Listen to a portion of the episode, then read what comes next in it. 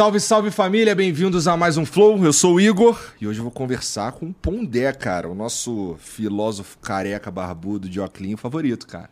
Obrigado por vir aí mais uma vez. Obrigado pelo mais um novo convite. Obrigado pelo. Espero que o charuto esteja do seu gosto. Tá. O Anticristo 4. Obrigado. Foi o que tu pediu da última vez, gente. É, nunca mais esqueceu. Inclusive, esse é uma. Quando- Eu não, como eu não manjo, os caras vêm falar comigo de charuto, eu já meto logo, irmão, isso aí é um Monte Cristo 4?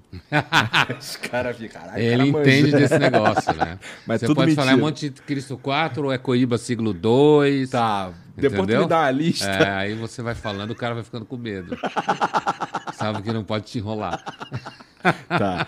Bom, é, antes da gente começar, é, deixa eu falar aqui dos parceiros de hoje, começando pela Surrai, cara, que é uma seguradora de automóveis, que inclusive o meu carro tá com a Surrai também. Isso daqui é um carro 2009, cara, que só a Surrai disse sim pra ele. Então, se você é, tem uma moto, um carro, um caminhão ou, ou algum, algum esse tipo de, de automóvel, entre em contato com eles, porque não importa muito se é se é do ano, se é velho, se é personalizado ou se não é.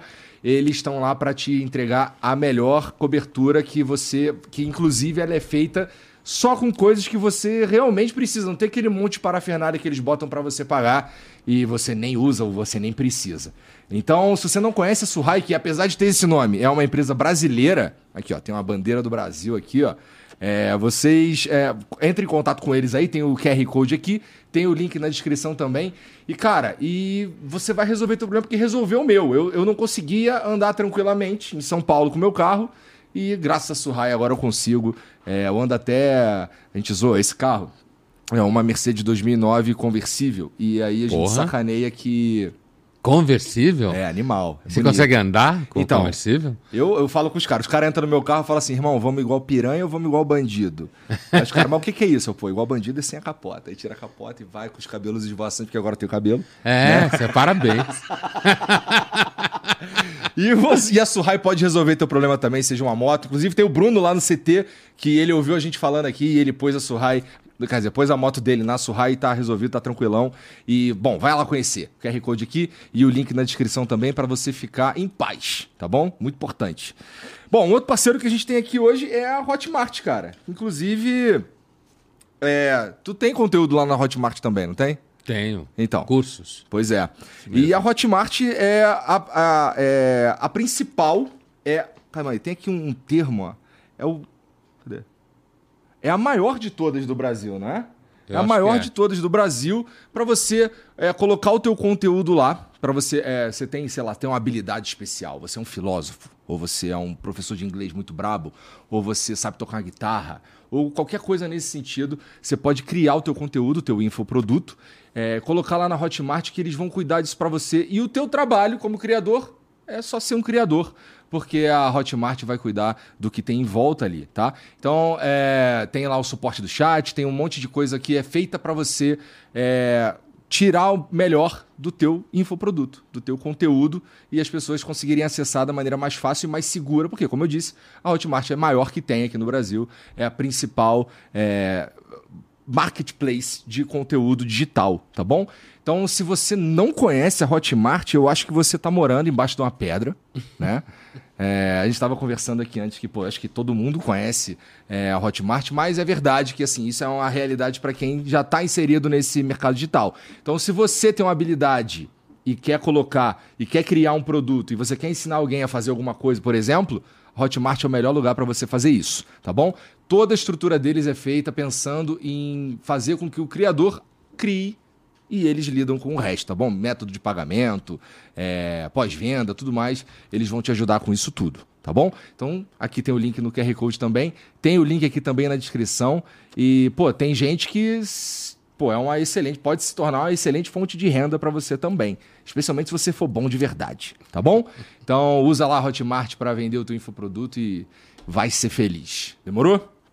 Faltou alguma coisa, cara? É isso? Então, deixa eu ver o emblema aí, Janzão. Nossa senhora, ela tá com a cara de safada, hein? Olha lá. Puta que pariu. Ó, Um cérebro safado. É. Você que tá assistindo aí, você pode resgatar esse emblema totalmente de graça, tá bom? É só entrar em nv99.com.br barra resgatar e usar o código Luiz Felipe Pondé. Tá bom? É, você tem 24 horas para fazer isso, depois a gente para de emitir, só vai ter acesso quem resgatou. E se quiser mandar uma mensagem pra gente, você precisa ser rápido, porque a gente, o, o tempo do, do, do Pondé é limitado, então não, não sei se vai ter todas as possibilidades de pergunta aí, então manda logo, nv99.com.br barra flow, se tiver ao vivo no YouTube, tem o link fixado aí nos comentários da live. Demorou? Por enquanto é isso. Cara, o Pondé, vamos lá. Cara, qual, qual que você considera que é a principal questão filosófica da sociedade em 2023 e por que que é a nossa vontade de parecer o que a gente não é, cara? Olha, começando pela segunda parte, por É. que, que a gente gosta de parecer o que não é? Ah, isso é uma questão bem antiga, né? No sentido da filosofia refletir. Ah, tu concorda que tá exacerbado agora? Sem nenhuma dúvida. Tá. Está exacerbado porque querer parecer o que não é significa projetar uma aparência que de alguma forma faça você ficar melhor na fita. E agora tem muito mais fita, né? Muito mais fita. Hoje o, o palco ele é infinito. lado. É infinito. é. É. O tempo inteiro. E você é chamado o tempo inteiro a ficar se mostrando. Isso é monetizado das mais variadas formas. É por isso que mídias sociais é mídia digital, é marketing digital, é tudo uma Aham, coisa. aham, aham. Né? Então é como se fosse assim. ah, 24 horas por dia você está se vendendo, portanto você tem que projetar sempre alguma coisa que você não é e parecer você que você é melhor do que Tem você jeito é. isso, cara? Por enquanto, acho que não. Né? Não tem jeito porque isso está vinculado à estrutura de produção da própria sociedade, sabe? É, o mundo digital hoje é é puro capitalismo, Total. É economia.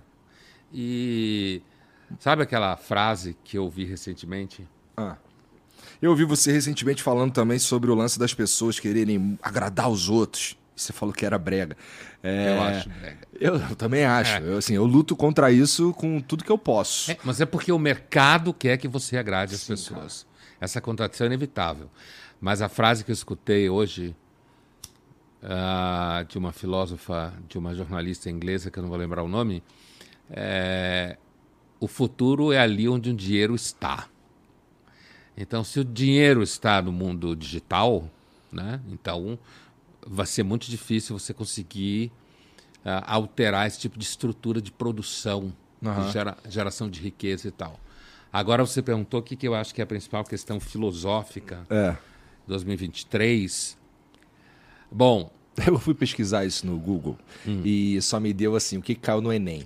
Sabe assim, o que caiu no Enem em 2020, é, sobre filosofia em 2023 não tinha nem não tinha realmente uma questão filosófica, era só sei lá, quem foi tal pensador, tá ligado? quem foi Platão? É, de bagulho assim. É. Porque assim, eu acho que tem uma coisa no Brasil e tem uma coisa se a gente pensar fora do Brasil, né? Mas ah, eu entendo que no Brasil uma questão filosófica hoje bastante séria em 2023, que vai se espalhar por 2024, é o risco de se produzir uma espécie de censura líquida Tá. que eu chamo de líquida, que vem de todos os lados, jurídica, de branding, sabe? E que isso vai, de alguma forma, contendo o discurso público, porque você vai tendo medo de tomar processo, de não conseguir trabalho, de não chegar, não conseguir dinheiro. E essa é uma questão, eu acho que no Brasil hoje ela é bem séria. Muito é de filosofia política, né? É uma questão de filosofia política que passa pelo, pelo tema de, de- dessa discussão in- infernal de interpretação, se a frase que você falou quer dizer isso e, e se ela quer dizer aquilo. E quando você vê alguma instância de poder judiciário, que é o, é o poder mais poderoso da República hoje, é, analisando uma frase para identificar se você pode ser punido pelaquela frase, você já se fudeu. É, eu concordo. Porque até chegar lá, meu irmão, tua- já mataram tua reputação no caminho. Isso, essa- Isso mesmo. esse, esse, esse cenário que você está descrevendo, ele foi construído paulatinamente, ao, sei lá, a partir de 2019, eu vou chutar 18, e a gente chegou num ponto mesmo que a gente está ah, dependendo de quem tá falando alguma coisa, aquilo ali pode ou não ser interpretado de um jeito que pode te fuder ou não, dependendo de quem você é. Então, é, eu concordo contigo que esse lance, a gente está vivendo num, num, num país ou numa sociedade que se propõe a limitar é, a quantidade de, de pensamentos que são possíveis, a gente tom, tom, a gente dá um passo, na minha opinião, sei lá, ufanista, de atrapalhar o nosso próprio desenvolvimento humano. Porque eu realmente acredito que o remédio para ideias ruins são mais ideias. E que eu acho que o diálogo é talvez uma das maneiras mais eficientes da gente é, se tornar mais consciente como ser humano, assim, das possibilidades que existem de enxergar um determinado fato. Porque quando eu vou olhar, quando eu vou analisar qualquer questão, eu sempre levo em consideração a minha história, né? Que é muito particular eu não posso jamais supor que a tua visão ela pode ser descartada só porque você vem de um ponto diferente. Você nasceu em um lugar diferente, tem uma cultura diferente, ou sei lá, até de um país diferente. E quando a gente começa a limitar essas possibilidades, a gente perde como sociedade. Porque uma sociedade que não tem mentira, ou que. Mentira, entre aspas, é uma, é uma ditadura do certo. Né? Olha, tem um, um um escritor russo, soviético, ah. portanto já do período da União Soviética, que participou do Exército Vermelho na Guerra Civil, que a revolução a revolução comunista enquanto tal acontece em outubro. Tá. A revolução russa começa em fevereiro de 1917.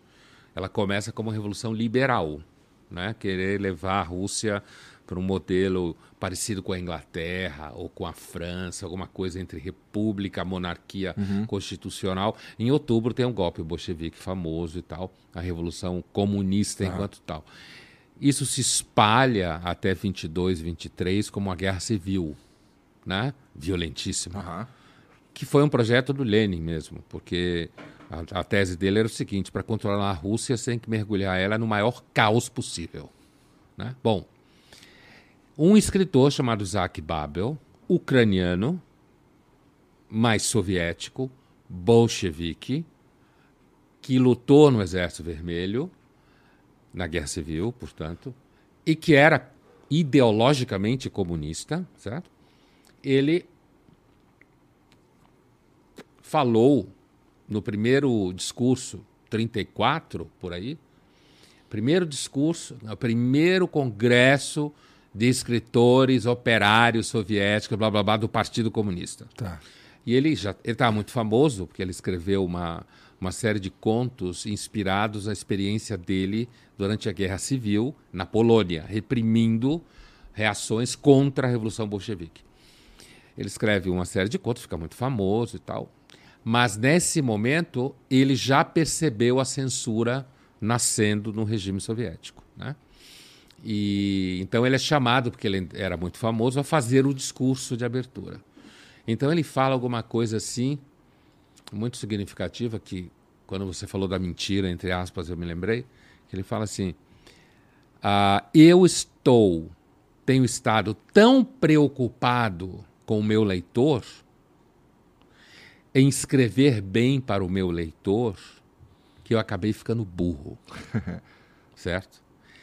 Uh, o, o, quem é esse leitor? Esse leitor é a imagem do operariado russo-soviético. Escrever bem para esse leitor era escrever coisas edificantes, que ele se achasse, uhum. o, o, leitor operário se achasse o máximo. Portanto, ou seja, era escrever de um modo que agradasse esse leitor comunista e ao Partido Comunista. Por isso que ele fala: eu tenho estado tão preocupado em agradar o leitor que eu fiquei burro. E aí ele continua. Porque você, para escrever bem, você tem que poder escrever mal. Certo? Ou seja, Sim. não agradar o leitor, uhum. no caso que ele está falando. Que naquele contexto era não agradar o Partido Comunista. Para você poder escrever, seja lá o que for, você tem que poder escrever mal. Ele está fazendo uma ironia, acabou sendo preso, foi expurgado nos expurgos stalinistas da segunda metade dos anos 30, certo? Provavelmente morreu num gulag, sumiu, né? Foi preso, nunca mais voltou. Então, é, essa tese do Baba, esse discurso é muito famoso, porque é um dos melhores discursos sobre o efeito da censura sobre o pensamento ou sobre a escrita. Quando você vai, e toda censura pensa a si mesma como do bem, né? Sim, Foi claro. assim. Você vai cerceando o pensamento, porque o pensamento ele pode ir para lados ruins. E como você falou, você acredita que você ah, combate ou melhora ideias ruins com mais ideias, quer dizer, você aumentando o espectro da possibilidade de pensamento, você pode inclusive ultrapassar pensamentos ruins. Sim. Quando você começa a, a achar que a solução é conter, constranger, sem entrar no mérito que necessariamente eu não preciso confiar em quem está fazendo isso, né? ainda tem esse segundo É. problema, que ele já tinha aprendido, aprendido a não confiar nos soviéticos, né? apesar de ele ser um. É, aí a coisa pega mesmo. Você acaba, como ele disse, ficando burro. Porque você só pode agradar. É, o não é leitor. possível que. Vamos lá. É, no Brasil tem mais de 200 milhões de pessoas. Cara, é impossível que todo mundo pense igual. A gente já parte disso, né? É, já tá difícil meio pensar mesmo. Porque se você for para as redes sociais, por exemplo, e, é isso daí talvez seja um- uma parada assim que é, não tem como. Ela é muito importante no dia a dia das pessoas. A gente vive com o celular na mão, a tecnologia faz parte. A gente não sabe mais viver sem isso. E aí você vai pro, pro Twitter e tem a ver com uma parada que você, falou agora há pouco também, que é o cara, ele. Você fala A e o cara não é que ele entende B, ele vai entender J. Sabe? Ele faz um. Sim. Ele, ele, ele, fa, ele é freestyle a parada. Ele, ele tem uma, uma coisa na cabeça dele e ele vai enfiar aquela, aquilo que ele tá pensando no que você disse e fazer aquilo que você disse significar o que ele acha. E aí, meu irmão, a gente. É, é uma histeria maluca essa porra. É um caos sinistro. Que. Porque assim, ni- ninguém. Chega num momento que ninguém sabe mais o que, está acontecendo. Por exemplo, se a gente for falar de essa guerra que tava rolando, que tá rolando, Hamas e Israel. É, para quem tá aqui no Brasil, é muito difícil a gente saber o que, que é fato, cara. Porque as, as informações elas chegam dos dois lados e você tá muito longe, você não consegue ver de verdade. Os caras soltam um vídeo que é de um, um troço que aconteceu ano passado, mas você não tinha visto ainda porque ele não repercutiu e agora coloca em outro contexto. Então é hoje a gente vive um. um- um- a informação hoje.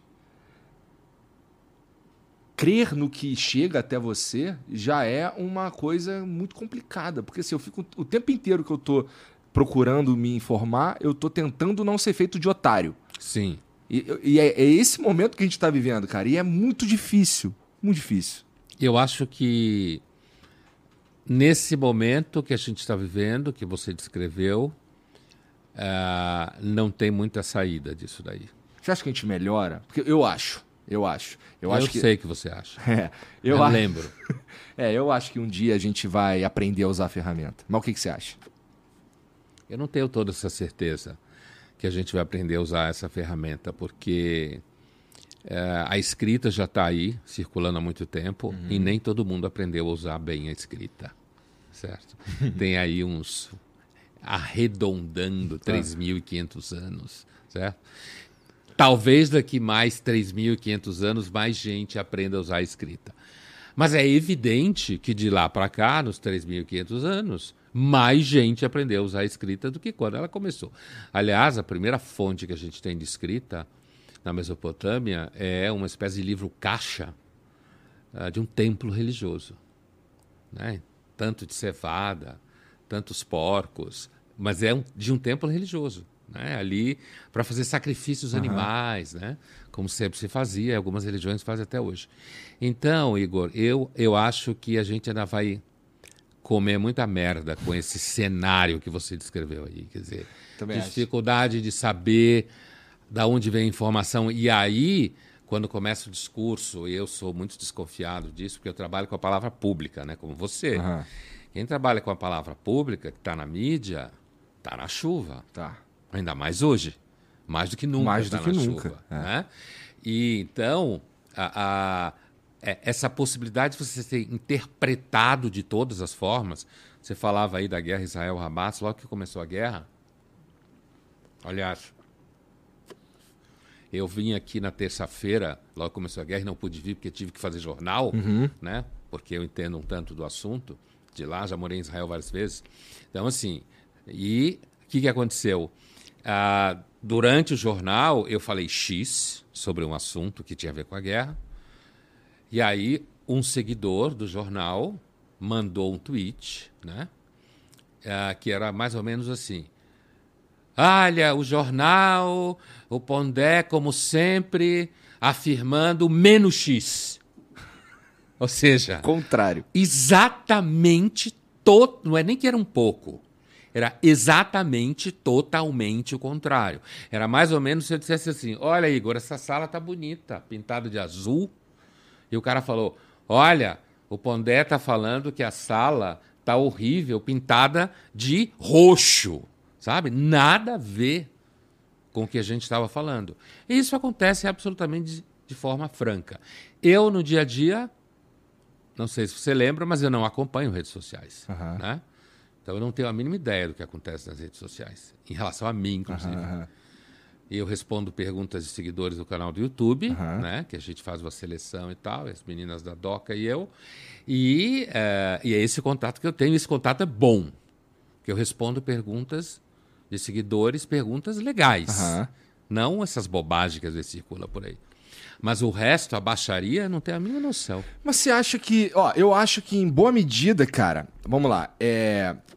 Eu acho que esse cara que fez esse comentário que você está falando aí, sobre o que você disse, é, tem mais chance de ser um cara que é desonesto intelectualmente, que ele tem algo a ganhar em produzir esse discurso ou subverter o que você está falando, do que só um cara que realmente não entendeu. Porque assim, a, a- eu vejo diariamente coisas que são. É impressionante como as pessoas acreditam é, no- nesse discurso, nesse discurso do que o cara está sendo claramente é, desonesto intelectualmente, sabe? É, tu acha que a maioria é dos desonestos, a maioria é dos burrão? O que, que tu acha? Eu acho que existem os desonestos e os burrão. Existem. né? Aham. Claro, existe desonesto e burrão. Como também existe desonesto burrão. né? Tá. É tipo de uma carga dupla que ele carrega na vida, né? Mas assim, É mais difícil ser desonesto quando você é burrão. claro, Né? é necessário um certo grau de articulação para ser desonesto, É. né? Mas quando você é muito desonesto, você pode acabar ficando meio burrão mesmo. Tá. Porque assim, tudo bem, existe a mentira misericordiosa que o Nelson falava, Nelson Rodrigues, mintam por misericórdia, senão as famílias não ficam de pé, as parcerias não ficam de pé. Mas quando você começa a mentir, mentir, mentir, mentir, isso vira uma espécie de prisão, É. né? Vira uma espécie de prisão. Porque lá no futuro você é obrigado, mesmo que você não concorde mais com aquilo, você falou já aquela porra. E você tá preso, porque como vivemos num mundo de uma aparência absurda, você pode mudar de opinião hoje em dia é um crime. É, podem até matar você na rua, né? É. De repente. E, e às vezes pode acontecer, eu vejo muita gente que sofre cancelamento, como se fala, e aí vai pedir desculpa, aí fudeu, é pior ainda. Né? É. Porque aí a, a figura pede desculpa, seja lá o que for. A- é, o, o assunto é Y. Mas depende também, pô. Aí a figura fala YA, e aí ela pede desculpa e ela leva porrada porque ela falou. Depende do que, que você tá. Depende, cara, porque se você tiver de um, se você tiver, vamos lá, você é um cara que tá é reconhecido como o do, do bonde dos, dos canceladores, que talvez sejam a maioria hoje e, e, pelo menos nas redes sociais dá pra dizer que tem uma galera ali que é bastante, o- quem em geral articula esses can- esses cancelamentos é uma galera que tem, ah, vou dizer assim, de forma grosseira, mais progressista, sabe? É, Ah, é, provavelmente. é. Então, se você faz parte dessa galera e você falou uma besteira e você pede desculpa, isso daí os caras tendem a relevar, a dar uma maciada, a passar um pano, não sei o quê. Agora, se, se é o contrário, aí você tá fudido mesmo. Então, é por isso que eu acho que O depende que, um que é o pouco. contrário? O contrário é você tá no outro grupo político Sim. e você falou uma grande merda E aí não adianta você pedir desculpa, porque a maioria dos caras que estão ali para te destruir, é, na verdade, os caras que estão ali para te destruir, eles são a maioria naquele, naquele ambiente. Sim. E é muito interessante como as, tem algumas pessoas, ou ah, diria até algumas empresas, que veem o que rola no Twitter, por exemplo, e acham que aquilo ali é um reflexo verdadeiro da sociedade, quando, na verdade, eu acho que aquilo ali é um pedacinho. Se for pra rua, por exemplo, é diferente, sabe? Sim, a percepção for, das pessoas. Se você fala, for falar com o que a gente pode chamar de gente comum, ah, provavelmente vai ser bem diferente daquele universozinho Que é evoluído. que é, aspas, como você né? falou, progressista e tal. O que eu acho sobre esse assunto é que, assim, ah, se você é dessa, desse grupo chamado de progressista, que eu acho que essa expressão é um clichê, né? É, eu verdade. entendo claramente o que significa, ah, e você fala alguma coisa que ah, você vai ser posto em dúvida, Aham.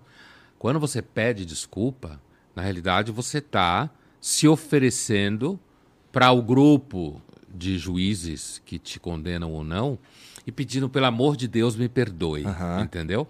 E aí, dependendo de como tiver sua situação em relação a essa banda, os caras ou as mulheres do grupo podem acabar batendo em você mais. Imagina, imagina, por exemplo, uma mulher que comete uma gafe porque ela tem que ser o tempo inteiro feminista e ela fala uma frase que não é, né?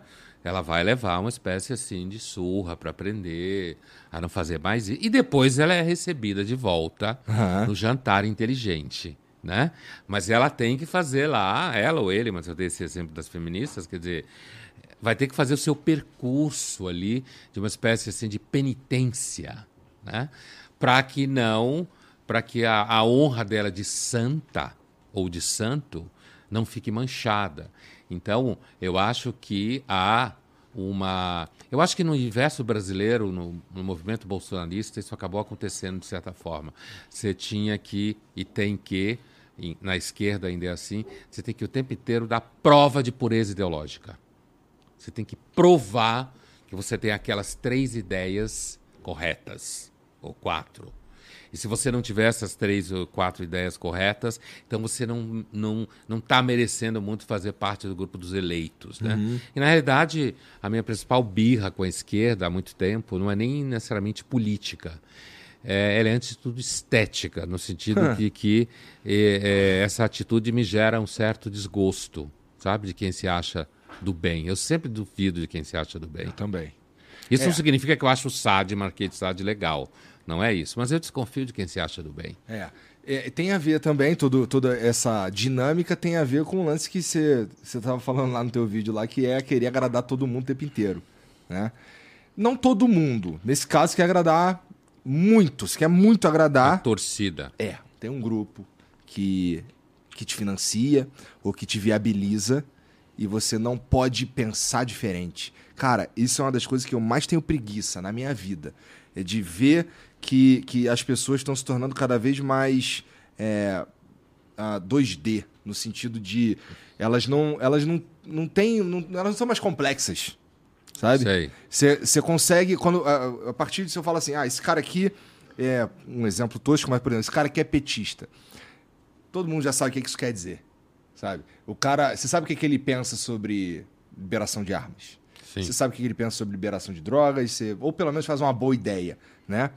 E porra, cara, é, na minha vida eu vi o ser humano ser diferente o tempo inteiro, que é a gente, eu, eu, pelo menos, e sei lá, os caras que me cercam, isso é uma parada interessante. Meus amigos, é, a gente sempre teve, mesmo vindo de onde a gente veio, a gente tinha umas conversas que eram. Elas produziam algo, sabe? Não era um ambiente que todo mundo concordava com todo mundo. Era um ambiente que a gente, porra, que na minha opinião é mais saudável, que a gente cresce mais quando a gente discorda. É, e aí, discussões que, que, que a gente tinha sobre, por exemplo, sei lá, o que, que eu acho do anarcocapitalismo.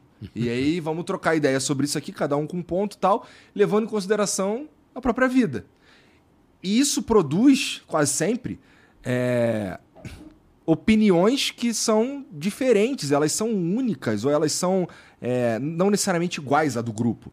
Quando você usa. Quando, quando você não se encaixa numa ideologia, vai? Então, ah, a partir do momento que a gente faz força para se encaixar nessa ideologia, a gente perde puta, cara, eu tenho dificuldade de acreditar que aquele cara tá falando a verdade, sabe? Que ele realmente pensa, que ele realmente acredita.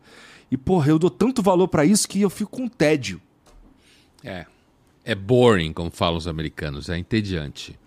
Mas isso hoje é muito comum, porque isso, você ter uma ideologia hoje, ou demonstrar que a tem, aquele pacote que eu falava de três, quatro posições, uhum. pode significar, por exemplo, ter ou não certo patrocínio. É verdade. Né? Com certeza. Então, uh, se você não tiver aquela posição, ou não garantir, pelo menos publicamente, que você a tem, você pode perder aquele patrocínio. Uhum. Entendeu? E isso é por isso que eu, eu sempre olho assim para essa coisa do patrocínio como uma coisa que é sempre delicada. Porque assim como ela sustenta a palavra pública, todo mundo precisa de sustentação econômica, dependendo de como esse sujeito, essa instituição funciona, ela pode, na realidade, caçar parte da sua palavra pública. Entendeu? Acontece. É, acontece isso, é claro, né? Acontece. Então, isso também quando eu falo, falava no começo que eu acho que é um fenômeno aqui da censura líquida, eu estou tomando emprestado o termo do Bauman, é óbvio, que vem de tudo quanto é lado, é porque, por exemplo, eu acho que hoje o branding é uma forma de censura. Certo? Tá, o que, que você quer dizer com isso? Eu quero dizer que quando uma marca trabalha a sua identidade, trabalha aquele universo de valores uhum. que ela deve trabalhar para atingir o seu público, ou quando ela quer atingir um público maior do que ela tem, tem aquele conjunto de valores, usando a expressão valores no sentido frouxo, né?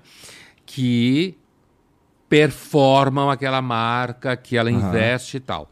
Se por acaso você que está no espectro de patrocínio daquela marca, por algum motivo tangenciar uma posição que não converge para esse conjunto de valores que a marca investe, ela pode simplesmente tirar você do mapa, certo? Isso eu chamei de censura pelo branding. Uhum, uhum. Porque como eu tô, eu imagina que eu sou a, a, marca e eu trabalho a minha imagem, minha identidade com um conjunto de comportamentos, identidades, valores, imagens, sei lá o quê. E quando eu digo não, você não vai poder mais participar desse conjunto, eu estou, de alguma forma, dizendo: olha, tudo bem, se eu sou dono da grana, eu tenho direito de fazer o que quiser com a grana. É óbvio.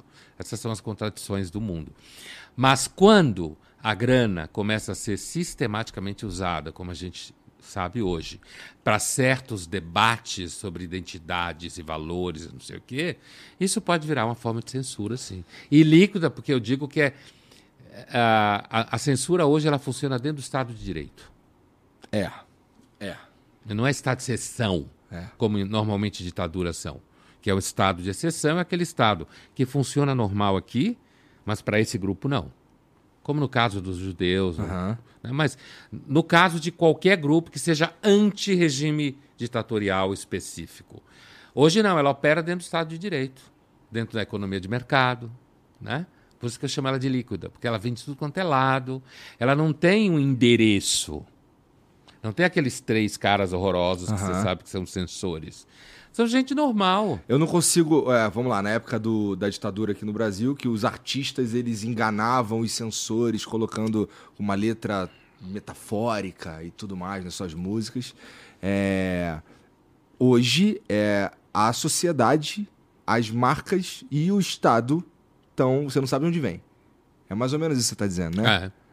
Pô, e assim, sobre o, o lance da, das marcas e seus valores, as empresas e seus valores, os seus ideais, não sei o quê, eu também. É, é aquilo que você falou, o cara faz o que ele quiser com o dinheiro dele, mas é muito louco porque assim, eu consigo ver muito claramente, ou eu acredito que eu consigo ver muito claramente, é, que algumas dessas ações ou esses valores, ou é, vamos lá, o que essas marcas defendem, entre aspas, é só mais um jeito de se alinhar a um determinado discurso e nem é de verdade. Sim. Sabe? Eu já vi, assim, eu tenho, já vi algumas coisas acontecendo que tu fica, porra, mas o cara tá me dando um esporro porque eu fui. Aqui vai um exemplo, X, tá? Qualquer. É, o cara tá me. me tem uma, uma reunião com seis caras brancos me dando esporro porque eles acham que eu fui racista em algum momento. sabe? Então, assim, é. E eles são todos brancos. E eles são todos brancos, e tu fica, caralho, mas peraí, eu não, não entendi. Por que que, por que que veio daí esse Sim. tipo de coisa, né? E, pô, isso, isso daí é uma das paradas assim, que, que me frustra, cara, porque é meio. Esse, é assim que funciona. E o assim É. que funciona atrapalha, na minha opinião, o cara que ele tá tentando falar o que ele acredita que é verdade. Eu não tô falando que ele tá falando um bagulho bonito, ou que é incrível, ou muito inteligente. É só que, pô, você tá impedindo uma possibilidade de visão de mundo de existir. Porque, sim. E, porra, é- é- e essa censura líquida que você tá falando, ela vai minando e a gente vai se tornando cada vez mais puro, entre aspas, e cai numa. num- numa, numa ditadura É. do- da verdade, entre aspas, de Sim. novo. É. Né? E sempre em nome do bem. Sempre em nome do bem. É. Não Seja lá que bem for. Não tem o. o- afinal, esse- sempre que você tá. O, o ser humano dificilmente. Eu não sei, mas. Um, um- eu não acho que eu tô fazendo mal nunca. Pra mim, a minha percepção sobre mim mesmo é que eu sou um cara legal. Mas eu posso ser um grande filho da puta com o Bruno, por exemplo. e Nem me liguei. né? É possível. Sei, essa é uma discussão bem antiga. E é interessante porque é, as pessoas el- elas nem se ligam que essa possibilidade existe. De que você vo- não tá fazendo bem? É, que você não Sim. tá fazendo bem. É, porque a gente, provavelmente isso é algum viés adaptativo, né? Eu digo adaptativo no sentido darwinista. Aham. Algum viés adaptativo que faz com que a gente tenha uma percepção, uma autopercepção, na maioria dos casos, em que ah, a gente sempre acha que o que a gente está fazendo é bem, está certo, a gente racionaliza, né? Isso provavelmente é o modo de conforto muito antigo da Aham. espécie que nos ajudou e nos ajuda a atravessar a vida, os dias, os problemas, os conflitos, enquanto que se você, ao contrário, estiver sempre achando que você está fazendo mal e ruim, você é um deprimido, Sim. né? Vai acabar tomando remédio. Ou um arrombado também. É, né? pode ser, mas você não vai estar. você, se a gente não tivesse alguma medida, uma percepção de que nós estamos funcionando mais ou menos bem, talvez fosse muito complicado enfrentar toda uma gama de problemas que a gente enfrenta na vida. É claro que algumas pessoas são mais radicais nisso, outras são menos radicais. É, eu entendo que na, na experiência de ensino, né? Hum.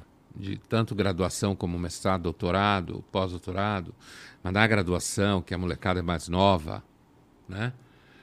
E eu percebo ao longo dos, sei lá, 27, 28 anos de aula em graduação, que ah, além da molecada estar cada vez mais distante, é claro que tem exceções, mas as exceções só reforçam a regra, porque são exceções. Então, assim, mas tem, tem gente hoje que você falar, por exemplo, Shakespeare, a figura não sabe o que é. Entendeu? Não é que nunca leu Hamlet, Eu entendo. mas sabe o que é, mas nunca leu. Outra coisa é não sabe o que é. Eu não estou dizendo nem quem é, hein? Não sabe o que é a palavra Shakespeare. Ou qualquer uma de grande clássico que a gente queira dar como referência. Você tá falando num ambiente acadêmico, assim, alunos. De graduação. É, é. Caralho. Então você tem hoje, ah, como os jovens, muitos são muito saturados de conteúdo de redes sociais e que muitas vezes, ao contrário do que parece, satura muitas vezes com o mesmo, Aham. porque tem as bolhas, toda aquela coisa. Então, ah, você acaba tendo até menos tempo livre na economia da atenção, sabe? Aham. Sabe a história da economia da atenção? Então você gasta muito o seu repertório de atenção nesses conteúdos que você fica circulando pelas redes sociais o tempo inteiro. Mas além disso, né? ah, os jovens, por serem jovens, é uma condição natural, o que eu vou dizer, conhece menos do mundo.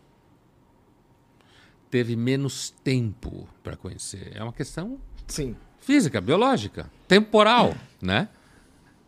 É, teve menos tempo de, por exemplo, tomar consciência numa escala maior de erros. E por que, que é esse moleque exatamente que é o que tem certeza de como resolve o mundo, cara?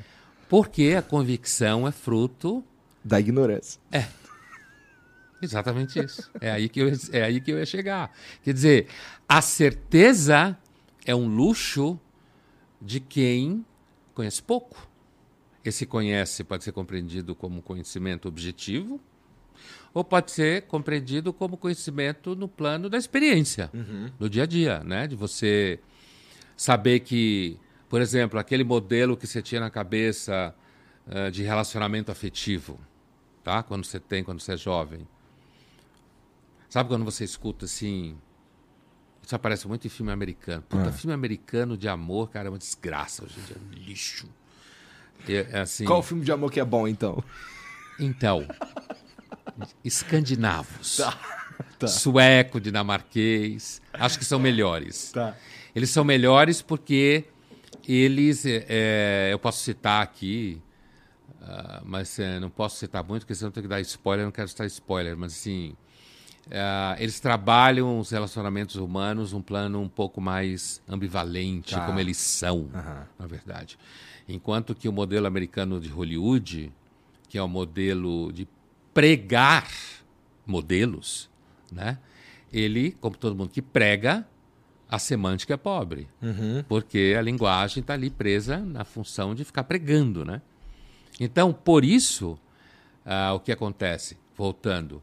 Se você pega, por exemplo, alguém que fala assim, não, porque ah, eu, eu acho que quando você está num relacionamento amoroso afetivo, voltando ao Nelson, nunca você vai mentir. É evidente a frase de alguém que não tem nenhuma noção da realidade, certo? Nenhuma noção. Né? E quando você se impõe isso, na realidade é um processo de idealização. O jovem opera a idealização o tempo inteiro. Ele o tempo inteiro acha que, como ele está começando, ele vai conseguir fazer o mundo de tal forma e realizar. E tem uma discussão se isso é bom ou se não é. Não vou nem entrar nessa discussão, porque eu sou cético demais, então não quero ir tão longe assim. Tá. Mas assim, ah, o ceticismo, se você é muito jovem, o ceticismo pode fazer mal para você, né? Mal, tipo deixar você deformar um pouco a face. Você pode virar cínico muito rápido, porque o ceticismo, se ele não é acompanhado de uma certa experiência de vida, inclusive de que muitas vezes o que você pensa não importa, certo? Que Nossa, isso deve ser uma certeza. noção agoniante pra esses caras, né? É, você, é, é, vo- você tem que, sei lá, tem que ter comido muito feijão com arroz para poder Admitir. é, admitir um movimento como esse, Aham. de que, no final das contas, aquilo que eu tenho certeza que é o certo, é evidente que o que eu acho nem sempre importa. Inclusive para mim É. porque eu vou fazer, o modo como eu vou agir. E nesse processo eu posso, inclusive, eu posso até ganhar, perceber que foi um ganho Aham. de entendimento da realidade, sei lá o quê. Isso pode ser acompanhado de tristeza, de sofrimento e tal. O jovem simplesmente não teve tempo para fazer esse movimento. Né? Tem menos tempo Aham, aqui, aham. nesse território. E aí, quando pessoas mais velhas, mais maduras, adultos, ah, ficam falando, eu acho que ficam falando isso para ganhar mercado, Ah. dois jovens, ficam o tempo inteiro falando que quando você tem 18, 17 anos, então você vai mudar o mundo, porque as gerações anteriores fizeram porcaria, e a esperança está com quem tem 15, 16 anos, que eu acho uma picaretagem gigantesca de quem fala isso, porque é impossível você ser uma pessoa razoavelmente inteligente e acreditar numa ideia dessa, né? Só pode ser picaretagem, né? É mais ou menos como dizer, olha, eu acho que é o seguinte, imagina, eh, eu acho que a, a pessoa mais indicada para liderar ah, um avião que está caindo é alguém de 14 anos de idade, certo? Aham. É, é, é muito mais provável que você encontre entre pessoas mais velhas gente com algum tipo de experiência, ou que saiba pilotar, ou que saiba é, se relacionar com, o- com, com tudo que está acontecendo em volta. Então, eu acho que isso hoje acaba produzindo em muitos jovens de 17, 18 anos certezas muito grandes, Aham. sabe? ah, de, de ah, ficar, ficar julgando o pai, julgando a mãe. Não é meio brega ter certeza de tudo, cara? Eu acho que é. Eu também É. acho. É. É. Quando você diz que é brega, é, é, você Eu tá tô fazendo usando, uma- eu tô usando o- é, é, as tuas palavras. Eu sei, não, eu sei.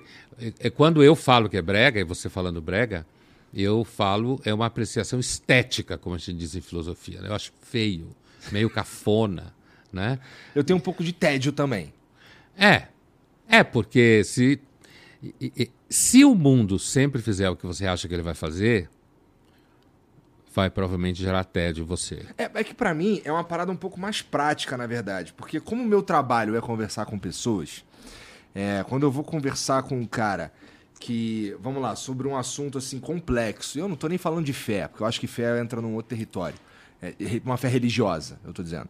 É, a gente vai falar com. Eu já tive a oportunidade de conversar com os caras aqui, em geral, jovens, que eles têm a certeza absoluta de como resolve um problema, sei lá, do dinheiro no mundo, ou como acabar com a fome no mundo, ou qualquer coisa assim.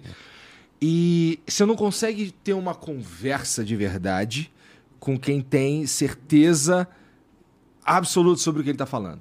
Então, por quê?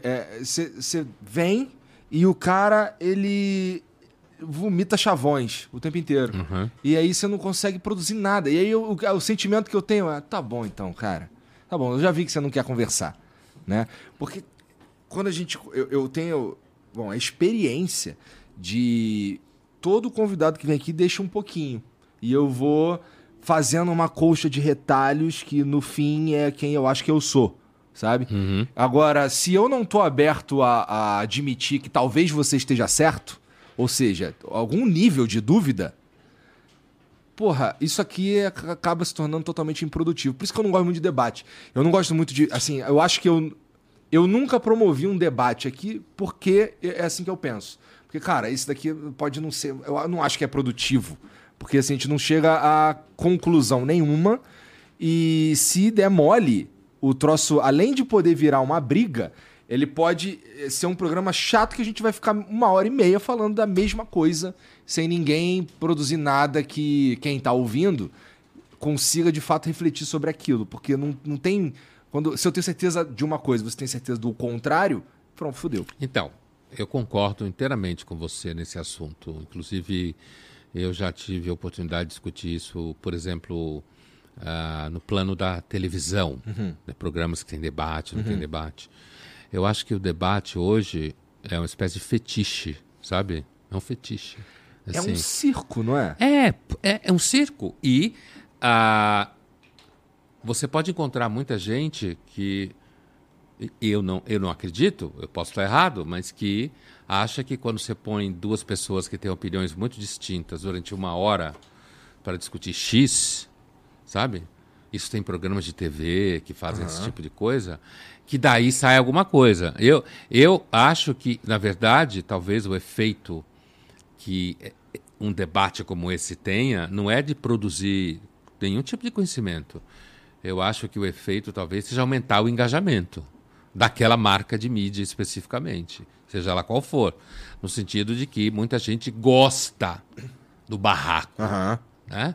Que é um público específico, nem todo mundo gosta de barraco, mas tem um público que gosta de barraco e muito esse público circula muito pelas redes Aham. de gostar de barraco. Mas o debate enquanto tal, ah, ele, ele produz espessuras de ideias muito rasas, porque não dá tempo. Ah, e além disso, se você está ali para defender uma posição contrária à do fulano e o fulano na mesma posição que você, na realidade você está numa posição de guerra o tempo inteiro. Né?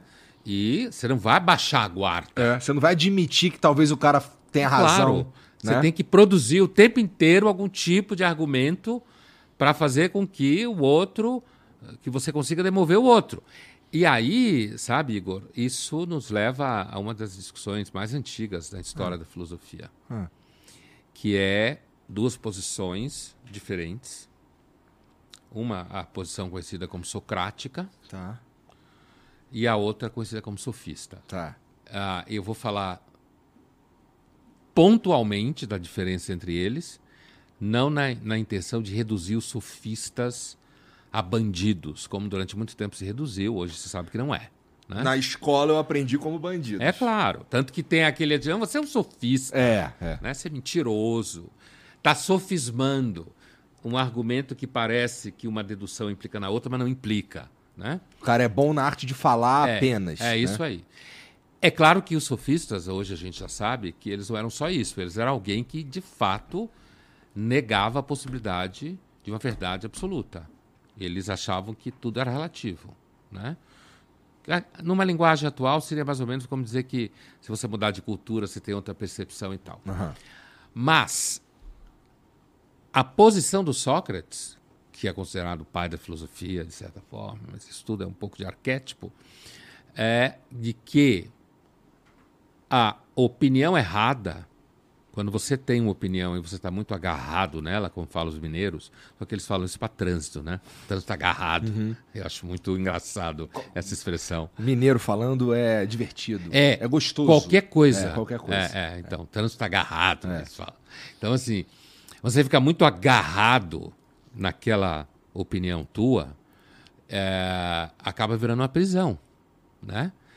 E a posição do Sócrates, que deságua da famosa frase dele, quanto mais sei, mais sei que nada sei, é de que se eu não posso ter a experiência de estar errado, eu, na verdade, nunca tenho nenhuma experiência de conhecimento. Aham. Né? Aham. E, portanto, se o conhecimento, aquilo que a gente chama de conhecimento, nada mais é do que uma artimanha retórica, que é essa arte de você convencer o tempo inteiro, e no fundo não tem nada sendo ali, não está se querendo chegar a nada, a não ser um arranjo de alguma forma. Então, a posição socrática, por que, que os sofistas também eram filósofos? Mas por que a filosofia acabou ficando associada ao Sócrates? Porque no conhecimento, o erro é fundamental.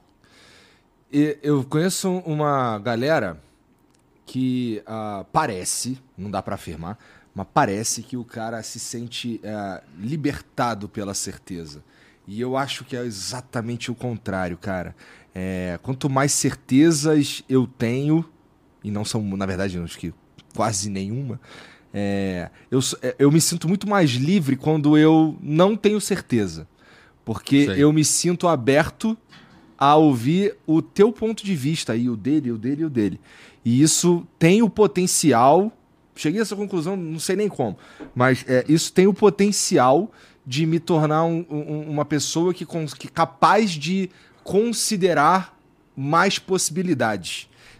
Ter uma certeza sobre qualquer coisa, e aqui eu posso incluir até a fé religiosa, é, não, me, não, não consigo me sentir mais livre, sabe? Pelo contrário, me sinto mais preso. Porque, vamos lá, a partir daquele momento que eu tenho certeza de alguma coisa, eu vou lutar para defendê-la até o fim e tudo que vem, o que, que é contrário, o que foge um pouco, já não serve para mim.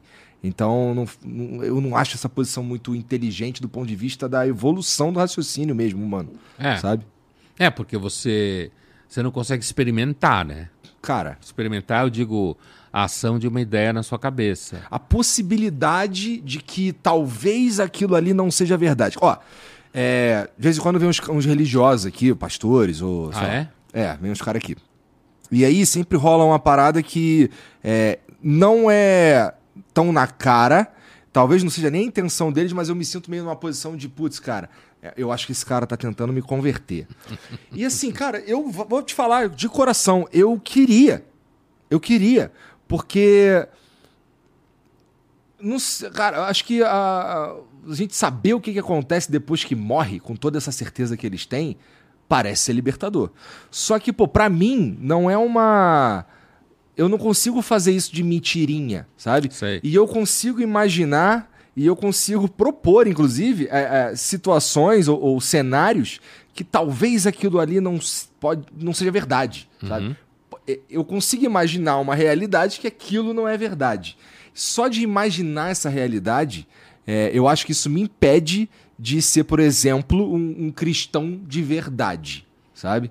é, ainda que existam é, a, a, a, exista a racionalidade, fala-se muito sobre isso no meio, meio cristão hoje, do, do, da fé racional e tal. Sei. Mas eu, não, mas eu não consigo atingir isso, porque toda vez eu consigo.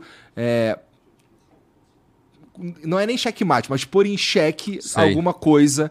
E, e esse cheque é suficiente para não me sentir à vontade de, sabe, embarcar nessa.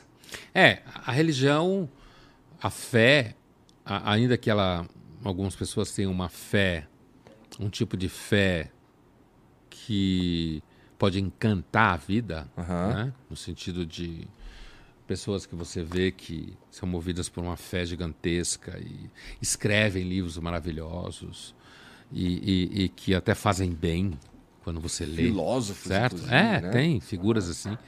Agora, é, é, a, a fé, a religião em geral, ela é de alguma forma facilmente posta em xeque. Facilmente. Facilmente posta em xeque. O que não implica, necessariamente, que o fato de você pô-la em xeque no plano racional, Uhum. que a pessoa vai perder a fé. Sim, sim. Afinal, a fé é o contrário disso que você está propondo. Fé é acreditar ainda que você não saiba. É, na verdade, é, é bom, é basicamente isso. É, por, por isso que mu- muitos cristãos dizem e têm dito ao longo da história de que fé é uma questão de graça.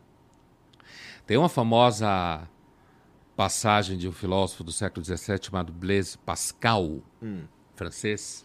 Como é que tu lembra esse nome todo, cara? É meio que teu trabalho, né? É isso aí, você já respondeu. Vai eu lá, vivo no continua. meio disso o tempo inteiro, né? Lendo esses caras, escrevendo livros sobre eles e tal. Eu escrevi um- dois livros sobre esse cara, É? especificamente, esse Tá, cara. Por que, que ele é tão encantador? Deve ter a ver com o que você vai falar agora. É, então, tem a ver com uma série de coisas a minha história de, de, de estudar filosofia e me interessar por, pela filosofia e tal. Eu cheguei na filosofia, na faculdade de filosofia, com 25 anos. Não, 24? Sei lá, alguma coisa assim. Porque eu tinha vindo de cinco anos de, de medicina, né? Aham. Quer dizer, parei no meio, tranquei, fui pro kibbutz, voltei. Tem, teve esse, digamos, Teve um professor que te falou meio. umas paradas que você viu que aquela ali não era tua, par, tua É, isso parada. aí, exatamente. Eu lembro. O professor me falou É. isso. Então eu cheguei e já não era moleque na faculdade de filosofia. Então isso faz, quer dizer, moleque em relação a quem estava com 18 anos, né? Eu estava com 25 e tinha um filho, né? Era casado, isso muda, você é casado, Sou. né? Tem du- Duas duas, meninas, filhas, é. Não é? Eu lembro das suas filhas. Então assim, isso muda um pouco a percepção da realidade, né? Com certeza, né, absoluto, profundamente. é, profundamente. Então, assim, é, mas esse cara que era matemático também, teólogo, é, ele tem um famoso. Ele escreve em fragmentos, né? Ninguém sabe se ele cortava, enfim, Tá. história. Chegou até nós fragmentos. E tem um fragmento que é o fragmento da famosa aposta Ah. pascaliana, que é uma coisa assim que, em certos ambientes, você pode escutar isso assim como o clímax da sofisticação. Puta, o cara conhece a aposta pascaliana. Tá. né? Vou usar isso, então. então, Eu vou, fala isso vai pegar bem. Vou é. botar uns É, óculos, põe óculos e aposta pascaliana. Mas você tem que lembrar o que é. Eu vou dizer agora Tá bom, o que que tá é, bom. né? Farei Então, esforço. É, a aposta pascaliana, ele imagina, ele, Pascal, que era um cristão convicto, né? ele imagina um sujeito que não acredita em Deus, o que a gente chamaria hoje de ateu, naquele contexto dele lá se chamava de libertino, Tá. né? E ele, ah, ele imagina esse cara e ele imagina tentando explicar para esse cara que, em termos de probabilidade, é melhor acreditar em Deus. Tá, Pascal é um dos fundadores do cálculo de probabilidades. tá. Tá, De era certa matemático. forma, eu concordo. Né? Então, aí ele vai falar assim, ó, veja bem, se você apostar que Deus não existe e você morrer e ele não existir, tá zero a zero, né? Mas se ele existir, tá É. fudido. Se, se você apostar que ele existe e ele existir, cara, Estourou. É investimento eterno na felicidade, seja lá o que for. Agora, se você apostar que ele não existe e ele existir, você se fudeu. Total. Né? Porque você vai chegar Porque lá. aí existe inferno, existe essa porra Aí ele vai se fudeu. dizer- É. Eu estava aqui, É. você não acreditou. Agora é tipo assim: Você não quis investir seus aninhos de vida na Terra, na minha existência, agora você vai pagar a eternidade por isso. É um péssimo investimento o ateísmo, é. desse ponto de vista. É. E tu- essa é a aposta pascaliana. É melhor apostar na existência de Deus. Só que ele lá. no- é interessante isso, porque esse conceito aí, um, um- um- esse, essa linha, essa- esse, esse pensar aí, um idiota consegue chegar nessa conclusão também. Então. Eu sei por quê, porque a gente já discutiu isso aqui antes. então, olha aí. Então, a é, o, o Pascal ele era um matemático, filósofo, teólogo, criou uma máquina que é ancestral da máquina de calcular, do, do, do computador, porque o pai era coletor de impostos, para ajudar o pai na coleta de impostos. É, mas a conversa que ele está imaginando com esse cara, normalmente se para nesse momento em que ele diz que ele dá um tipo de checkmate, ó. Do ponto de vista de probabilidade, se você investir na existência de Deus e ele não existir, você morreu e acabou, né? né? Agora, o contrário é uma perda que você vai ter que realizar muito alta. Então, do ponto de vista da lógica de probabilidades, é melhor você viver como se Deus existisse, né? Aí o ateu libertino vira para ele no final e diz: "É, "Eu concordo com você, mas eu não consigo acreditar em Deus nem assim", É. né? Se acreditar tiver a ver com que é, eliminar toda a chance de dúvida, se a fé. É, eu não consigo ter fé nem É. assim. Eu entendo que a lógica probabilística aponta para que é melhor investimento apostar na existência de Deus, mas eu não consigo ter fé. E aí, nosso amigo Pascal, não vou entrar aqui na teologia dele, jansenista, que é uma questão técnica, é, a fé é uma questão de graça. Entendi. Não tem nada a ver com razão. Não tem nada a ver com eu calcular qual é o melhor resultado, não sei o quê. Algumas pessoas têm, outras não têm. É. Entendeu? E se você não tiver, você pode, inclusive, porque você nasceu num ambiente religioso, então você tem uma, um, um tipo de espiritualidade que um autor russo chamado Berdyaev, da virada do 19 para o 20, que também foi bolchevique, Ah. era um conde, foi bolchevique, aí começou a se ferrar, fugiu para a França. Mas assim, o Berdyaev, ele falava que eh, a, a maior parte das pessoas tem uma espiritualidade patrimonial, como ele falava. Quer dizer, você nasce nesse ambiente. Ambiente Putz, eu- religioso. Eu acho que se eu tivesse nascido nesse ambiente aí, eu acho que eu questionaria mais ainda. Então, ele quer dizer que essa fé patrimonial, ela não tem muita firmeza. Tá. Entendeu? Tá. Ela não tem, porque você nasceu aí, é, é uma espécie de patrimônio que você herda dos hábitos que você tem, que sua família tem. E aí ele opõe esse tipo de fé, um outro tipo de fé que ele chama de um- uma espécie assim de fé. Ele usa a expressão gnóstica, que é uma expressão técnica muito específica. E às vezes ele chama de fé aristocrática. Muita gente o critica por causa disso, no sentido que é uma espécie de fé que algumas pessoas têm porque elas são simplesmente atravessadas por uma experiência radical de Deus. Né? Que me E- parece muito mais potente. ela é mais potente. Né? Ela é muito mais potente. É claro que muita gente pode dizer que ela é mais perigosa, porque você fica muito dentro da fé e isso pode te levar. Hoje alguém diria: não, você pode virar, sei lá, o homem-bomba, como é o clichê de se pensar. Mas, de qualquer jeito, a aposta pascaliana ela é um, um conceito assim super discutido em teologia, né? mas normalmente se para no checkmate que ele aparentemente dá no ateu. Só que a conversa dele não para aí. O raciocínio que ele escreve vai adiante. O objetivo da aposta pascaliana é provar que a fé não emana da razão. Entendeu? Aham. Nem dos cálculos racionais que você pode fazer. É alguma coisa exterior a isso. Que algumas pessoas têm e outras não têm. E quando você convive com pessoas religiosas, não sendo, isso é muito claro. É, é. Bom, eu sinto isso em casa. Minha esposa é bastante religiosa e não é, ela, ela não fica tentando me converter, mas assim, eu fico com um pouco de inveja. Sem sacanagem. Eu porque, assim, entendo o que eu quer queria dizer. acreditar nisso, cara. Mas assim, eu consigo pensar em tantas possibilidades que que, por exemplo, consigo pensar em fenômenos científicos que causariam aquele tipo de Sei. emoção, Aham. que assim, nem preciso pensar muito, sabe? E, e aí isso tudo põe, não em xeque-mate, mas em xeque, eu não consigo acreditar de verdade. E pra mim, se não for de verdade, eu isso é meu, particular. Se não for de verdade, eu não, não serve, sabe? Eu não Se- consigo. Sei. São, é uma espécie de fé fake. É, Eu não consigo ser esse cara. Pra- e apesar de achar que é, existem vantagens em participar desse grupo, mas, ah, por exemplo, se eu fosse um político, imagina, isso foi uma, uma parada que o Pedro, que trabalha comigo aqui hoje, falou pra mim hoje, que ele falou assim, cara, você conhece algum presidente, você ouviu falar de algum presidente é, abertamente ateu? Eu pensei um pouco, mas eu sou um tanto ignorante nesse sentido, e eu não consegui lembrar de ninguém e consigo pensar do porquê.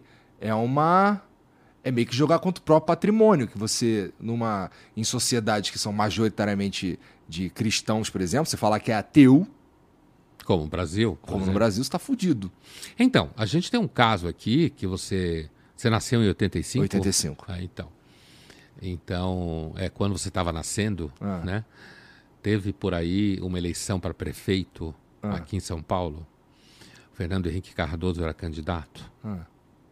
Quem ganhou foi o Jânio Quadros, né? E que ah, os analistas de então, eu lembro, né? Em 85, eu estava ainda na faculdade de medicina, eu acho. Ah, é, os analistas políticos da época reputaram a queda que ele teve nas pesquisas e acabou sendo derrotado porque ele disse que era ateu, o FHC. Esse é o efeito que se espera, né? Se ele não mudou de ideia, ele nunca mais tocou no assunto. Aham. É claro. Não é besta. Aprendeu. Né? Se ele não mudou de ideia, ele foi um presidente ateu que a Mas gente não teve. abertamente, né? Não, quando ele foi abertamente Deu merda. para ser prefeito, já deu merda. Né? O que reforça a tua tese. Quer dizer, é, existem. A, a Dilma, por exemplo, sofreu um tanto com questão de aborto quando ela resvalou nessa discussão de aborto. Ela pagou o preço também dessa, dessa questão. Então, tem uma. E que grande parte das pessoas ditas progressistas olha, digamos, para o povo em geral como um bando de ignorante que acredita num, bom, num bonde de besteira o tempo inteiro, olha e diz, ah, mas esse povo é muito ignorante, né? É, imagina esse povo acredita em Deus, cara. Acha que Deus age na sua vida. A maioria esmagadora dos seres humanos acredita. Aham. E sempre acreditou. Alguma forma de religião, não necessariamente o cristianismo, que tem dois mil anos Sim, sim. especificamente. E é no Ocidente. Mas assim, a, a humanidade. Daqui mil anos, talvez não exista ciência, mas religião vai existir. É verdade. Bom, em respeito ao teu tempo, conversaria com você por horas. É, Mas em respeito ao teu tempo. tempo, vamos para as... Tem pergunta para nós aí, Jean? Então, antes disso, ô Pondé, deixa eu te dar uns presentes aqui. Porque assim, é da Insider, que é quem faz essa camisa aqui que eu tô usando. E, bom, como eu sei que a Insider é um excelente presente, eu tô te dar dois para você presentear alguém também, tá? Obrigado. É, bom, estamos chegando no Natal, então tá, acho que tem a ver. É Natal, E bom, é Natal. isso. E ó, você que tá assistindo aí, se quiser experimentar, ó, essa daqui é uma tech t-shirt que eu uso aqui diariamente, vocês estão acostumados a me ver usando aqui. E pra mim é muito fácil falar da Insider porque eu realmente uso. É, se você for lá em insiderstore.com.br, você vai encontrar lá a tech t-shirt, você vai encontrar a oversize, que é uma outra que eu gosto bastante também, o moletom, bermuda, roupa pra homem, pra mulher. Você que usa terno e essas paradas aí, é, tem uma undershirt que é pra não ficar com pizza. Tá ligado? Tem várias paradas sensacionais lá no site da Insider pra você é, se dar bem, especialmente pra- pra você é, presentear alguém nesse Natal aí, tá bom? E tem mais, cara. Você ainda pode usar o cupom FLOW12 pra ganhar 12% de desconto no teu, no teu carrinho. Então você preenche teu carrinho, olha no teu armário lá, o que, que tá faltando? Preenche teu carrinho lá no site da Insider, usa o cupom FLOW12 que você vai ganhar 12% de desconto na tua compra inteira, tá? E aproveita. Dá pra você presentear aí quem você gosta, quem tá perto de você. Demorou? Natal, que é uma noção é, religiosa que a gente subverteu pra ganhar dinheiro. Como quase tudo. Black Friday que virou, na verdade, Black Novembro. É, isso né? aí. Todo um período É. e tal. Mas ainda assim, é, existe uma coisa no Natal que é, é tá perto de quem você gosta, é, que vai um pouco além, eu acredito de verdade nisso, que vai um pouco além do lance de apenas gastar dinheiro. Então, é, entra lá no site da Inside e presenteia quem você é, gosta, tá bom? Teu pai, tua mãe, alguém que tá aí perto de você. Demorou? É, deixa eu ver aqui as perguntas. Tem algum áudio, algum vídeo? Tá bom, então só tem texto. Deixa eu pegar aqui. Cara, eu. Quando eu vou conversar com, com uns filósofos, uns caras assim, mano, eu sempre fico. Eu tento não parecer muito burro. Então, da próxima vez, eu trazer, tra- trarei meus óculos pra, pra ficar mais. Sei lá, inteligente. Vacilei hoje. Ó, o Acriano mandou aqui, ó. Boa noite, amigos. Pondé, ten- tendo em mente que o Albert Einstein dizia que o tempo é relativo, você diria que a Rockstar Games fará um bom trabalho para o GTA 6? Foram longos 10 anos de espera para o anúncio. Quais são as suas expectativas para a nova edição? Dá a mínima ideia do que essa pessoa tá falando. Tradução. Não, ele faz para causar esse efeito. tá? Ah, Então não fica tranquilo. ideia do que ele tá falando. Isso é uma realidade paralela. GTA 6 parou, é assim, até chato, porque ele dominou tudo que tem, que, que é relacionado a games. Até o ano que vem fudeu que é GTA sem parar. Ontem saiu o trailer e, bom, tá movimentando tudo aí. Ah, sei lá, trending topics no Twitter, GTA. É, Quer dizer que se- isso existe Sim, mesmo. sim, é um jogo. GTA 6 em romano e GTA 6 com, com um número normal lá. E assim, os dois de trending topics, é loucura isso daí. Mas enfim. O. Bom, um amigo mandou aqui uma mensagem, é que o nome dele é meio merda, né? Mandou aqui, ó. Salve, salve família. Igor, você tá rateando demais, cara. Cadê o episódio do Flow com Pondé, Rodrigo Silva e Thiago Braga pra falar de filosofia, arqueologia e história? Ia ser uma conversa muito foda com, esses- com essas três lendas da comunicação. Pondé, você é o careca mais estiloso que eu conheço. Só fica atrás do Igor. Mas não, porque eu não sou careca. É uma peruca que você usa, né? Não sai, ó, não sai. É tá bem colada. Não puxa muito não que solta, hein? Cai tudo de novo. É, bom, não é exatamente fácil. É, o- não é como se o Pondé tivesse tempo pra vir aqui quando eu quiser, né? Então não é exatamente fácil. Mas ele te fez um, um, um baita elogio aqui. Foi, cara, obrigado. né? Um careca estiloso. É. De fato, tu é um careca estiloso, cara. Careca estiloso. Tu é, na verdade, o estereótipo do, do, do filósofo, né? Oclinho, barba, careca, é, charuto, É, cachimbo de manhã. cachimbo de manhã, uma roupinha, É. pá. Só faltou o relógio de bolso. Eu tenho três ou quatro. Tá de sacanagem. Não. Por acaso eu não vim com nenhum deles. Tô com relógio de pulso hoje. Mas eu tenho quatro relógios de bolso. Quatro. e às vezes eu uso. Não acho muito prático. não é, por isso que eu não uso toda hora. Tá. O, um interlocutor mandou a última aqui. Pondé, pelo que viu você falar, você acha que a inteligência artificial é apenas mais uma tecnologia. Mas o objetivo da inteligência artificial, o objetivo final da inteligência artificial é criar algo mais inteligente que qualquer humano, o que muitos pesquisadores acham que pode acontecer em menos de 10 anos. Isso não seria uma nova revolução copernicana? Eu só quero dizer assim, já de antemão que eu discordo desse cara aqui, eu não acho que vai rolar, não acho que não acho que é possível uma inteligência artificial que supere o ser humano, porque uma te- inteligência artificial e eu só conversei com com o Miguel Nicoleles, neurocientista, e ele disse que a inteligência artificial não tem perigo dela desenvolver sentimento, dela desenvolver, é, sei lá, intuição. Sei. É, eu, eu também não vejo inteligência. É, eu falei isso, por isso que ele está comentando, que eu acho. Eu não vejo a inteligência artificial como uma coisa apocalíptica, né? Acho que ela vai ter impacto em atividades cognitivas em escala, portanto, em determinados cadeia de produção, resolução de problemas burocráticos. Agora, uma inteligência Né? artificial não poderia, na minha visão e na de muita gente que eu conheço, ser um filósofo. Aparentemente não, né? Inclusive quando ainda pelo menos aquela que está vulgarizada, a GPT, é extremamente bobinha, né? E tudo bem. Dizem que ela opera em cima dos dados que ela tem acesso, então ela ainda não chegou lá e tal. Mas essa ideia de que daqui a 10 anos a inteligência artificial vai produzir uma inteligência artificial, ah, que uns malucos chamam de singularidade, né? que é um povo que vem do Vale do Silício, uma, uma parte meio doida do Vale do Silício, que é a mesma moçada que fala que daqui 50 anos o homem vai ser imortal. Né? Eu já vi gente falando isso na minha frente. Eu não acredito que o cara falou isso pra você. cara. Falou. Ele não, é, não, a gente tava Não pra numa você, mas é. falou. Falou, a gente estava na mesma mesa, né? Qual foi tua reação? Ah, bom, se você está numa mesa com uma pessoa, é mais ou menos como se você estiver almoçando e tem que ser educado, né? A mãe inventou, educou você, né? Aham. Então, assim. Eu, cometo falei, umas gafes nesse sentido aí, É, tá? Então, assim, mas eu falei, olha, eu não acredito nessa posição, não imagino daqui 50 anos, não acredito nessa. Eu entendo que há, um, há uma ampliação da longevidade, mas não é assim, né? E nem sempre com qualidade. A longevidade nem sempre acompanha a E qualidade. com certeza não pra todo mundo. É, isso é uma sem dúvida nenhuma, né? Então, mas tem uns caras também que falam que ah, no momento que, daqui 10 anos, sei lá, uns falam daqui 20 anos, a inteligência artificial, criar uma inteligência artificial, a distância entre nós e essa inteligência artificial vai ser a distância entre o Homo sapiens, sei lá, e o Australopithecus sabe? E, e aí é que, então, você vai ter um momento em que uma espécie de infinito vai rasgar a existência da espécie e a gente vai para o saco.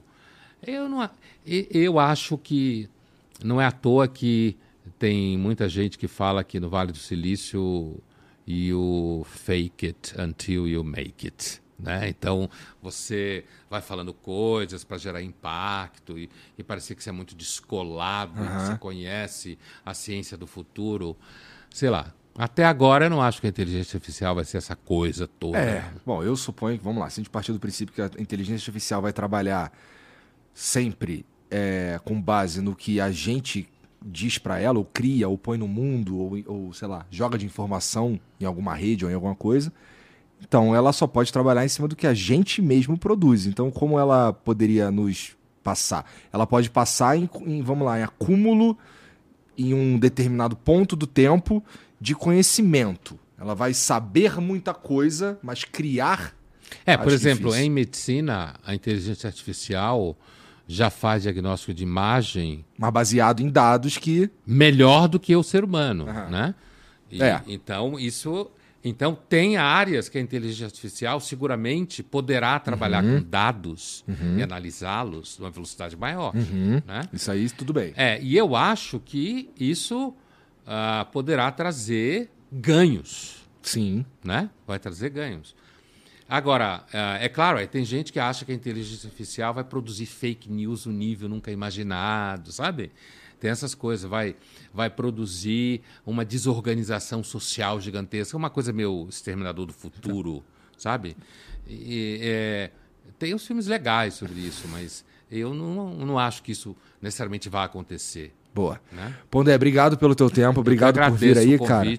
Fala pra mim aí, pra quem tá ouvindo a gente, tuas redes sociais ou como te encontrar, o teu curso. Então, cara, eu, é, aí é que eu sempre comento a gafe porque eu não sei porra nenhuma. Tá. Né? Eu tenho Instagram, acho que é LF underline Pondé. É, é isso aí, LF underline Pondé. Eu tenho curso, se colocar, eles estão na plataforma Hotmart, mas tem. As meninas vão brigar comigo, porque elas devem estar ouvindo aqui. Mas assim, é, eu tenho vários cursos. O último curso que eu lancei foi o curso do Freud, né? Sobre o Freud como crítico da cultura. Aham. E seguramente no ano que vem eu vou produzir novos cursos. E botar nome Luiz Felipe Pondé ou ou o Instagram que você falou. LF underline Pondé. É isso aí, você vai achar Tá. referência. Ó, e vai estar aqui na descrição, tá bom? Você vai encontrar o que tiver pra encontrar do Pondé, vai- a gente coloca aqui na descrição pra você, pra você seguir, pra você acompanhar, pra você, sei lá, comprar o curso, tá? É, segue a gente também, também tá aqui na descrição.